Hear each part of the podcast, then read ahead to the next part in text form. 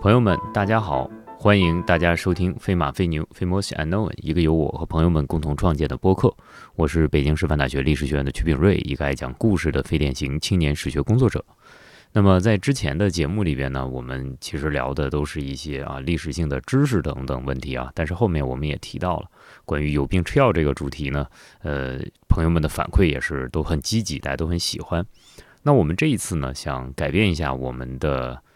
讲话模式，我们之前是通过主播单口的形式来向大家做一个讲述，但是很多朋友其实建议我们，觉得我们如是不是能够换成更多的播客采用的对谈的方式来进行呢？所以从现在开始，我和李二做一次尝试，就是这期节目我们用我们两个人对谈交流的方式来聊一聊，呃，关于人生的问题。那李二和大家打个招呼吧。大家好，这里是李二，感谢您的收听。好，呃，其实前面听过我们的访谈的朋友们呢，也知道李二呢是一个非常有性格，然后也有想法的人哈。那我们不多说了，我们这次聊一聊，还继续聊一聊人参的话题啊，因为李二之前写了一篇很长的文章关于人参。那么现在呢，你还有什么需要继续补充的？呃，上一期呢，在讲这个人参和曼德拉草的过程中，有一些朋友向我们呃提问，就是为什么要这样去把两个东西反复类比，然后写这么长？呃，为什么一会儿讲人参，一会儿讲曼德拉草，主题不突出？这个问题确实存在，但是我们写的时候呢，心里想的这个主题是很明确的，就是我只想证明一点：对于古代在没有发现自然科学之前的传统医学时期。无论在东方还是西方，甚至我想在南亚次大陆或者美洲也都是这样，对这个药物的一种药理性质的判断，呃很多时候那个思维很简单，而且呢是类似的。比如说以形补形，你认为人参能够治病对吧？人参能够补元气，人参能够安胎，就跟欧洲人或者以以色列人会认为这个曼德拉草可以助孕是一样的，可能就是因为它长得像人嘛。呃，包括这种马纳式的观念，在哪儿都有，其实并没有特别的特殊之处，只是到了自然科学发展之后，我们是不是还是能这样相信？我觉得这些东西就是不一样，乃至于呢，我们给它赋予上很多超验的这种呃非常非常玄妙的这种特殊能力，呃，管它叫什么 super fruit 这这种情况 super plant 是不是能这样做？我自己是有一点疑问的，但是我也不敢说的太明确，所以我们用一个类比的方式。嗯哼，嗯，你之前讲的这个关于人参的例子呢，其实都是我们讲是比较历史比较早期的时候啊。但是我们嗯好像知道，呃，人参的大量的使用是在明清，特别是在清代的时候。那都关于这方面，你能不能给我们再做点介绍？好，我们知道在，嗯包括中古时期，甚至在汉朝嘛，就是汉汉朝，它这个当时啊虽然人参已经有很多传说了，但是我们去看当时的这个就是医方啊，虽然留下来的也不少，或者看真正的实践经历，用人参用的不不是那么多。嗯哼，不是那么多。嗯，当然了，有些人参很好啊，上党产的人参很好，还有神秘传说，但是不至于说全国哪个地方都用人参。嗯哼，呃，这个事情呢，到了明清的时候才变得非常特殊，就是到处都在用人参，特别是明代中叶以后，这个一部分原因就是，虽然上党的参因为采挖或者气候变化已经消失大半了啊、没有了，但是呢，从辽东啊、高丽啊进口来大量的人参，这些人参最后统一都卖到江南去了，然后大家都在用，呃，同时呢，就是随着医疗理论的发展，大家也都认为。首先，我们大家都都有 点虚啊。我们按照粗浅的理解，就都很虚嗯哼，啊，都需要补。嗯你要进补呢，有一个最好的办法就是吃人参，嗯哼，所以人参最后成了百药之长的那种灵药，什么都可以用。呃，一个很重要的标志就是《本草纲目》里面大量的说人参怎么好怎么好嗯哼，啊，所以说呢，很多人都开始用人参，这是当时的一个情况。嗯因此，虽然人参历朝历代都在用，嗯，但是没有什么时候比明清，特别是清代用的更为泛滥。哼，哦，是这样。那清代是不是有一些大名士，就是大名医，他们有没有用人参的典故呢？有啊，就是叶天士嘛，啊他的说典故倒说不上，嗯哼就是大家非常愿意用人参嗯啊。这个清代江苏的著名名医叫叶天士，嗯叶天士非常有名啊，非常有名，而且广泛的出现在那个呃，就是清代呃这个这个电视剧的这个背景板 里对，各种各叶种这天样的士故事回天丸什么对的，对对对，啊，这对，就这种东西，呃，或者说成为一个背景板，就是对呃，要要介绍哪个名医啊，什么拍一个名医，然后说一说叶天士就，堪比叶天士啊这个非的常医生就是他，对吧？ 对对对对对，嗯啊、堪比朱丹溪的医生，堪比叶天士的医生啊，嗯这大名医。嗯哼呃，叶天士是非常喜欢用人参的，嗯所以因此遭到极其激烈的有些大夫的批评。嗯哼，但是叶天士是大名医嘛，嗯啊哼，，大名医这就另说，就是有人背书了，对不对？有人背书。哦，那他用这个呃一一人参的话，是谁在批评他呢？批评他的人是名医呢，还是普通人呢？也是名医啊啊，也是名医，而且都是神医传说的名医，啊，更厉害的就是 呃，倒不一定更厉害，嗯但是本地呢都有名。吧就嗯是这个人叫徐大春，哼哦徐大春。我哦们知道这个徐徐大春是也是江苏人，啊然后呢，呃，他其实比叶天士晚一辈儿，啊哈而且根据我个人直观的感受，就是徐大春好像没有叶天士那么有名，啊哈，因为。我不懂中医的人，我都听说过叶天士，嗯对，但是呢，是我要是这是样不看蒋竹山老师那个书，我根本不知道还有个徐大春。啊哈啊哈。哦，那这徐大春怎么批评的？徐大春就说，他首先是整体的批评滥用人参的情况。嗯徐大春自己专门写专著去批评滥用人参的情况，就是你，他还举各种各样的病例啊，他举的病例包括这个就是用人参没吃好，把自己吃出病了，吃疯了或者怎么样的，嗯哼还有就是虽然说吃了没有效果，但是也没有加剧症状，啊哈，可是呢，因为花钱花的太多，导致全家破产了，这种事儿他也写很多，嗯哼其实就是警告大家不要滥用。嗯哼他认为呢，就是有一些滥用人参的大夫，相当于杀命破家于人不知之地。哦啊，就是相当于打家劫舍的强盗了，嗯哼啊所以早晚要遭报应。嗯哼对叶天士呢，因为我们知道，大夫呢愿意写一个医案，嗯这个医案呢既记录自己治病的过程，嗯哼就是病人什么症状啊，然后呢又记录自己的诊疗的状态，就是我大概认为他是个什么病，嗯哼再接着呢就是给他用了一个什么药，嗯哼啊，然后呢他的病况是怎么样，最后怎么好的。但是医案有个问题，就是他肯定只写他治好的嘛，嗯，哎对，是最后这就样是，无论他怎么治都好。追溯性这的个对也吧？追溯性的对历史文本，嗯您您说没治好怎么办？我、啊我们也不知道，反正它不会出现在医案里。啊，不写这种东西我们不记了。对，那另外还有一种情况就是，大夫那个医案经常是写某某人来治，他他可能不写明啊，他一般不写明啊哎然后他不写明就是这大夫来治，完了没治好，啊，或者说我本来已经快治好了，又杀出来一大夫给他治坏了，差点给治死了，就在那个拉踩一下同行，对吧？对，拉踩一下，所以互相进 攻，这是一种拉踩方式。啊哈，写的时候可以拉踩，写好之后别人还可以用你这个东西拉踩，哦，就好像这个柏拉图啊、准确说是亚里士多德，嗯拉踩一下柏拉图，然后嗯推广自己的观点。嗯哼嗯哼这一一写到老师总是亚里士多德怎么把这柏拉图给驳倒的，啊实际上怎么样我们也不知道啊、啊呃所以他他他是可以通过批批点你医医案的方式，他对你这个医案做评价，嗯哼然后呢来这个体现出我的医疗高超，或嗯者说作为一种学术争端，就是我认为你的方法不对。嗯比如说，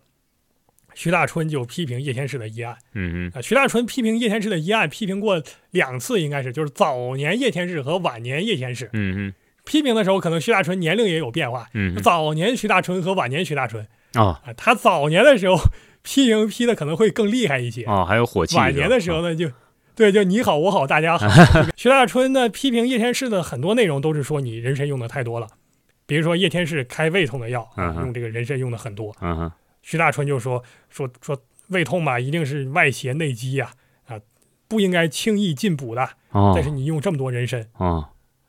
后面就是叶天士说对这个痢疾啊、痔疮、便血啊这种一般啊，嗯叶天士肯定认为更多的属于阳虚嘛，嗯你都你都泄出来嗯了，啊，血都出来了变，血了。嗯那个要补啊，嗯啊，所以说开了一百多个方子，啊，一 百多人个参的用了哦，三四我天啊，一百多个方哦哦子哦治这些病，因为哦，他他不一样嘛，就是千人千方，然后一个人还可能同时出十几种病症。嗯 啊，这个这个同样一个症状，对吧？它可以分析出几十种情况，这个就很很复杂。哦反正开了一百多个方子，一百多个方子都是针对前面这些问题的。嗯哼但是人参呢，大概用了三四十次，相当于大概二分之一弱，嗯三哼分之一强哦啊，都要用人参。所以徐大春当时就就创伤创伤症候群了，就嗯就就马上就开始喷了。哦，他这段写的很具体的嗯，以上诸爱，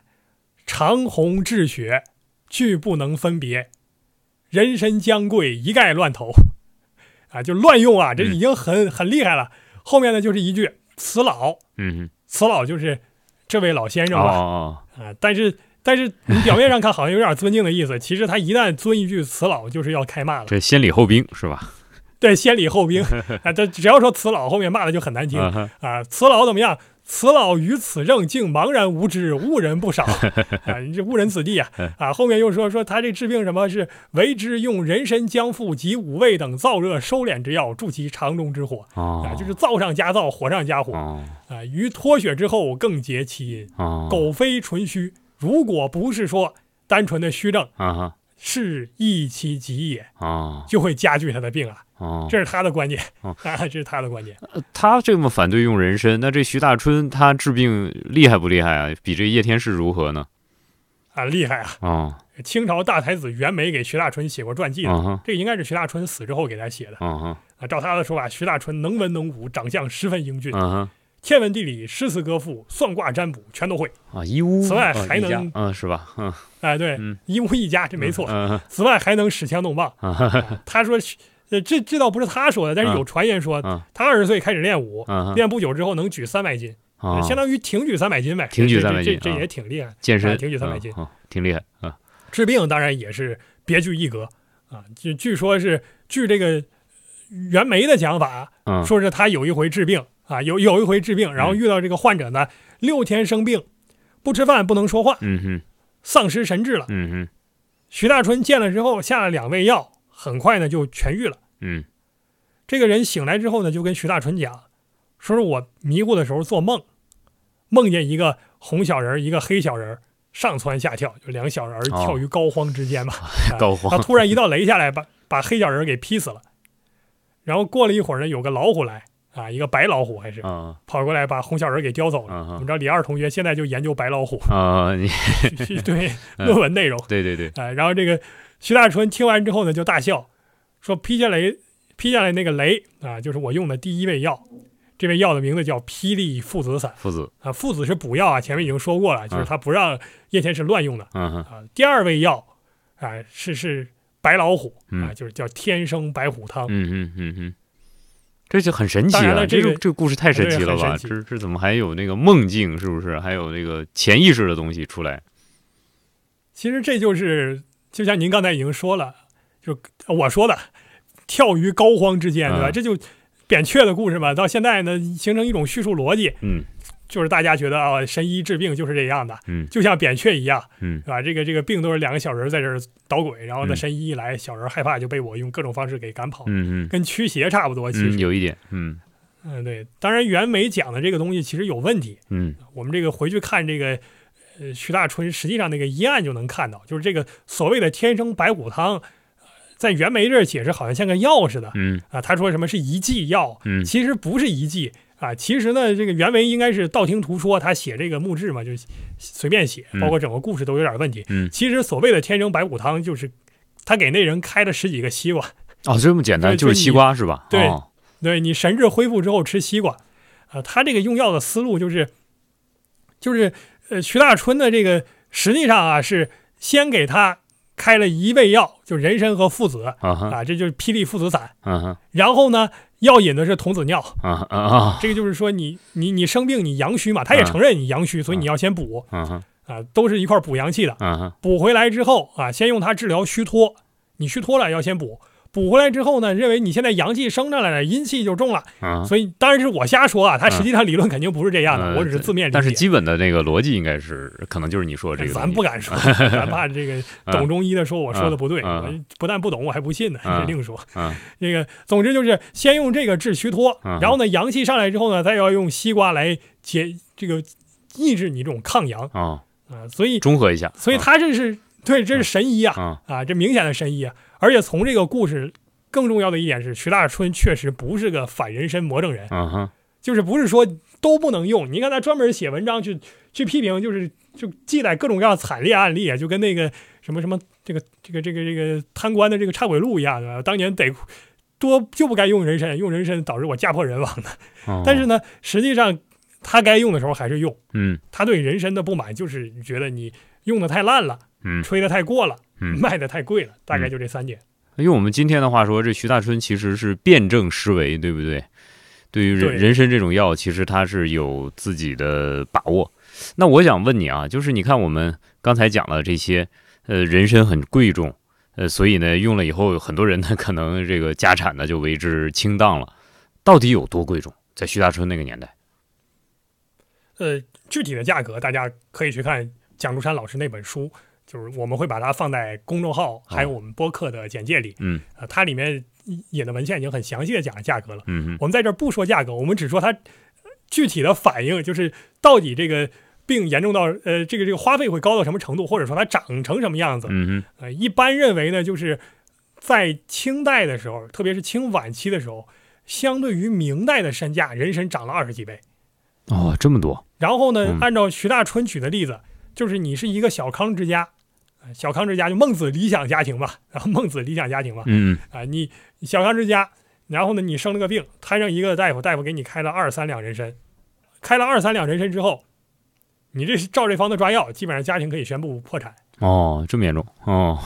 对我们之前做这个秦汉的，大家都知道，对吧？汉代人对这个丧礼非常重视，嗯哼，中产家庭办个丧礼，嗯家破人亡嗯啊，这很正常，嗯很哼正常。嗯哼，人参呢有点前移，哦就是因为你不管说它能治病不能治吧，第一大家都相信它有用，嗯哼。第二呢就是你肯给老爹老妈买人参，啊大家觉得你孝顺。就是有一种那你社就社会上的提前了社会上的观感，对吧？社会上的认同。对，哦，破产前移了，相当于是 提前破产，那很贵啊，真的很贵啊。啊所以后来大家没有办法，就是很多人想主意，就是拿一拿其他东西去代替人参，啊哈，然后也说这东西效果跟效果跟人参差不多，啊哈，啊，各各地各取所需吧。对我们那时候也也听过一些说这个所谓的叫什么小人参或者是土人参，但是它一定要啊对比附的是人参，对不对？ 呃栗子味儿的老倭瓜，哈哈哈哈哈哈！要比附一个高级货，对，不能说这个栗子是老倭瓜味啊对儿，对对对对这对不行对，那要要，但是我们现在看到好像呃，《红楼梦》里边是不是记了呃，这个林妹妹其实就是能吃得起人参的，贾府是吃得起人参的啊，贾府肯定吃得起啊，啊，贾府后来能不能吃得起，这个我们另 说，他一开始肯定能吃得起。嗯哼，而且这个是作为一个佐餐的东西，日常就用嘛。嗯哼。林妹妹进贾府的时候呢，就是跟跟人家交流，我现在也忘了到底是跟谁说了。这个西京路同学对吧？李 A 同学肯定清楚，嗯啊，天天看这个东西，嗯哼，我不清楚，但是我记得应该是跟王熙凤还是谁他们啊，聊，对，妹就吃什么妹药，妹用什么药哎？嗯，哎，用什么药来。嗯对，然后呢，林林妹妹讲一通，反正就是本来应该说出家才能治，后嗯来那个，呃，这个这个他他妈妈他爸爸觉得这个有赖和尚说这话不可信啊，不不肯让他去。那最后呢，就是胡吃一些药吧，嗯哼，呃，当然也有给他开了一些专门的药，但是现在吃的药呢，就是还是用人参养荣丸。嗯哼，然后呢，贾母听完之后很高兴，贾母说这不费事儿，哦我我我们正我本来就吃嘛，你药房那个合的时候多合一份就完了，还是人参养荣丸。贾母当时七十岁啊，大概、哦我查过应该是七十岁、嗯哼，啊，快七十岁。哦然后呢，这个呃林妹妹那时候呢，她吃的时候肯定七八岁就七开八始岁吃啊了，，至少很，小很 小。嗯，嗯所以从小吃到 大呀，啊，从小吃到大。我我觉得你说的这个问题其实是呃特别有意思的哈，就是好像有一种药它存在在这里，就变成了一个全民的保健品，没有年龄限制，大家都可以吃，任何时间段都可以吃，吃了呢就是只有益没有害，是不是？如果徐大春讲这个话，肯定是说有害的嗯哼，啊。但实际上呢，就是大家总体上都觉得啊啊，就是好像这个药就总可以吃，啊，这个就是比较可怕的一个现象，嗯就是一种疗法或者或者一种药物，它变成了万灵药了，嗯哼，怎么吃怎么好，嗯反正吃不死嘛，嗯那就天天吃呗。嗯嗯，就像我有朋友天天吃什么。这个鱼肝油啊，什么这个这啊个叶对黄素啊，对什么什对么番茄红素啊，一天吃好几种啊这，么天天着吃急这玩意儿，啊，你说能吃死吗？也吃不死。对你说有什么用呢？我也相当怀疑。呃，刚才你其实提到了这个《红楼梦》里边的贾府，贾府里边呢是吃人参的，但是好像是不是这个曹寅和康熙之间就人参也有某些呃争论，也有某些讨论呢？但是曹寅肯定不敢跟皇帝争论这个事情，哦，啊，那那那都是心悦诚服的，皇上怎么说怎么对。 嗯但是呢，这个曹寅呢，他确实就是曾经应该是在南方任上，他就是拉过痢疾还是怎么样的哦，他到底是不是疟疾，我现在都不清楚。啊呃，你这个学专业学者肯定是对这个更了解的。啊总之，曹寅这个可能是疟疾了，嗯然后向皇帝请求要神药。嗯皇帝当然什么都懂，对吧皇皇帝跟耶稣会关系密切，啊皇帝有那个治疗疟疾的最神的药物就是啊！金吉纳就霜，他也得过是就可吧？能所以他吃那个吃好了，好像是说好像是我不记不太清楚了。嗯嗯总之，那个药我们知道治治疟是是非常有用对的。对对，这个嗯当然是把这个药给他，但是还要明确的跟他讲，你自己要具体判断症候，不是嗯说什么这个拉痢疾都是有疟疾嗯的，嗯这药不一定说一定能有用。嗯而且皇上还认为呢，就是嗯之所以你们这些人对吧，总总生这些乱七八糟的病，嗯就是吃人参吃太多了。哦他直接说的应该就是曹寅就吃人参吃坏了。啊哈哈所以他认为这东西不需要那么补。哦当然，我们也很好嗯奇后来清宫这个人参的食用状况，哦因为他燕窝吃的很多嘛，他们哦没少吃补的东西啊，哦只是说对人参好像有有一点其他意见而已。哦，就是因为在东北，所以这吃的这东西见怪不怪，但是对南方的东西可能就觉得更加珍惜一点不好说，有可能。啊、有可能啊，对异地的地方这个就是有一些有一些不一样的认识啊。嗯，哦，那那我们其实刚才说到了一个很关键的问题，就是你提到了人参这东西呢，呃，既不能证明它有疗效，但是好像也没有办法证明它没疗效，它就处在一个模糊的中间地带上。那这对于其实涉及到一个很大的医学的观念啊，就是我们如何判断说某种物质它能够治病，或者说它有害处。这个是非常困难的。其实中国古代人呢，对人参也有过这样的一种判断，嗯哼，他也有也有证据，就说人参为啥有用？嗯说你含着紫檀紫团参，就是上上党产那个人参，哼，啊你含着紫团参去这个吃东西啊，就是去走路，嗯然后呢，跟你含一普通的人参去走路啊啊，走完之后，比如说走几里地，呃几里地，然后呢，含紫团参的人他就不喘，啊含普通人参的他就他就喘。啊哈，而且比较逗的是呢，后来我看那个西方的材料，嗯哼，就是美国因为长期他也卖这个花旗参卖到中国来，他自己嗯是不用的，嗯哼，然后美国人自己也有学了这套说法的，就是说含上它之后进山就 不喘了，就个别人会这样讲。好，啊，实际上绝大多数人肯定是不用的啊。但是这个能不能通过双盲实验或者循证医学去证明，我是极其持怀疑态度的。啊总体上来说，我认为人参最后就是相当于一种万灵药，啊什么都能治。啊。它一旦被相信成为一种万灵药，难点就在于我们不能论证这东西的有效性，嗯哼，因为你也不知道它对什么药有用嘛。嗯哼，啊，我们真正要论证的是它的无效性嗯，但是无效性更没法论证。嗯哼，你因为它什么病都能治，所以你怎么判断它对特定疾病有没有效？你即使说它对 A 疾病，我们真证明它无效了，人家马上会说它对 B 病是有用的呀。嗯，那所以你说它对所有病都没有用，那它对你身体也是有帮助的呀。对，所以这种情况是最难论证的嗯，啊，最难论证的。对，一旦它成为万灵药，怎么治都行。对这是一种情况。哎，人参属于这一种，啊就大家都虚。啊你说虚具体啥表现？啊像像李二同学说，我微循环微循环不好，我手足冰凉， 啊手足冰凉，那你什么病呢？啊也没啥病啊对那后来可能我要信人参的话，我就说吃人参就好 了。嗯它凉不凉，这是这另外一回事儿，我也不知道。那其这实是一种情况其实啊，你还继续说啊，继续补充，嗯啊，就第二种情况嘛，第二种情况就是说，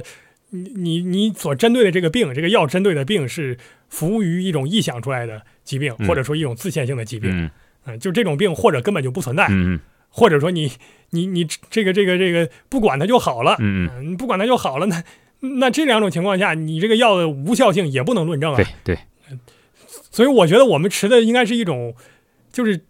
相当于有罪推推论啊，就是你不要证明它无效，你要证明这个药物有效。一旦有人让你证明这个药没有效果，这个时候就有点耍流氓了。就是我为啥要证明它的无效性宁啊？可信其有，不可信其无啊，呃，我这边一定是宁可信其无，不可信其 有。你说无效，我承认啊你说有效，那你要给我证据啊。啊。那我还想问一下，就是我们其实做一个呃比较啊那种推断啊阴谋论一点的，人参又很贵，在明清的时候呢，比明代的呃清代的时候比明代的时候呢，人参的药价翻了几十倍、二十几倍。然后呢，像对，叶天士这种大医生哈，他开的方子里边一百多方里边，三十四十的方子都带人参，几十副方子都带人参。那这是不是呃，医生和药铺或者医生和他有关联的这个供应商，他们之间达成了某种协议呢？这个事儿咱真不敢说。嗯我自己是大家都知道，我永远是以最坏的角度考虑人的。嗯我觉得这个事情有可能存在，嗯但是呢，我目前没有看到这样的材料，就嗯直接证明嗯说你买人参跟这个身身身伤之间有关系。嗯它有没有这样的利益交换，这个是很难的。嗯但是呢，大夫跟药铺之间有利益关系这个事儿，嗯，他针对性的开药，嗯两个人分肥这种情况，那绝对是存在的。嗯而且有非常有力的人，就是搬出来，嗯所有人都都都不敢说话，去作为我们的证人，就是鲁迅先生嘛。嗯我们知道鲁迅先先生他为什么跑到这个日本去学医学，是吧嗯嗯嗯？大家都知道，因为他早年他爸爸就是一个吃药把自己家吃破产，然后最后也没治好病的这么一个情 嗯况。嗯然后鲁迅先生描述他父亲那个怎么去世的那一段，描述的很具体，嗯请十几个大夫啊，请七八个大夫吧，反正得完了，请各种大夫呢，治来治去呢，开的药都很奇葩，我败皮骨啊，你你父亲是水肿水肿病啊，水肿病呢你就去找那个糖上鸡的那个鸣冤骨，嗯那个皮打破了之后嗯搓成丸子，然后怎么样吃，对吧嗯说这能治水肿。嗯 顺势巫术嘛，这就是，嗯啊、那这这种东西上哪儿找啊？你说正常说找一糖骨就挺难的了，找一糖骨一个线就一个呀。对，找到之后你还得让它打破了，对， 打破了还得恰巧让你收藏起来了，对怎么会这么巧？对，去药铺就有啊，还哦，有什么蟋蟀两只，对吧？对对蟋蟀两只，蟋雌雄一对儿，对是吧这个你还要有指点定时间，还有困难，这个很困难，我觉得真的是很有点费劲。对，呃然后去一去那个还指定药铺，对吧啊指定对药铺，去哪哪哪家药铺就有啊啊，果然有。哦，鲁迅的话说到这儿就停了。他听了，嗯因为他也没有更明确的证据嘛。对但是我觉得他说到这儿，我们都懂，是吧对就这种情况是可能存在的。对啊，所以我们现在看到，其实无论是人参啊，呃也好，无论是这个清代的很多这种记录也好，呃，他们给我们带来的某一些呃共识性的认识呢，就是我们对于自己的身体、对于医疗或者是对于药物，我们自然要有几分信任，但是在这个信任之外，我们似乎对我们自己的状况应该也有一些把握和自信，是吧？嗯，那好，那我觉得今就天是总之嗯不能人家说您虚我就虚，人家说我这个强壮我就强壮，你自己要有点尺度。对，是这样的。那这样也是我们现在作为一个呃当代的，或者说一个呃比较振奋的正常人，我们应该做到的这种呃个人的精神意志，是吧？好好，嗯，好，那我觉得我们今天聊的也差不多了，那本期节目就先到这儿。呃，欢迎听众朋友们留言或者来信与我们交流及咨询，在我们的公众号和博客下方留有我们的公共邮箱。感谢大家收听《飞马飞牛 Famous Unknown》，我是曲炳瑞，一个爱讲故事的非典型青年史学工作者。呃，这一位是李二，李二跟大家说声再见吧。再见了啊。好，谢谢谢谢李二，也谢谢各位朋友们，这期节目就到这儿了，再会。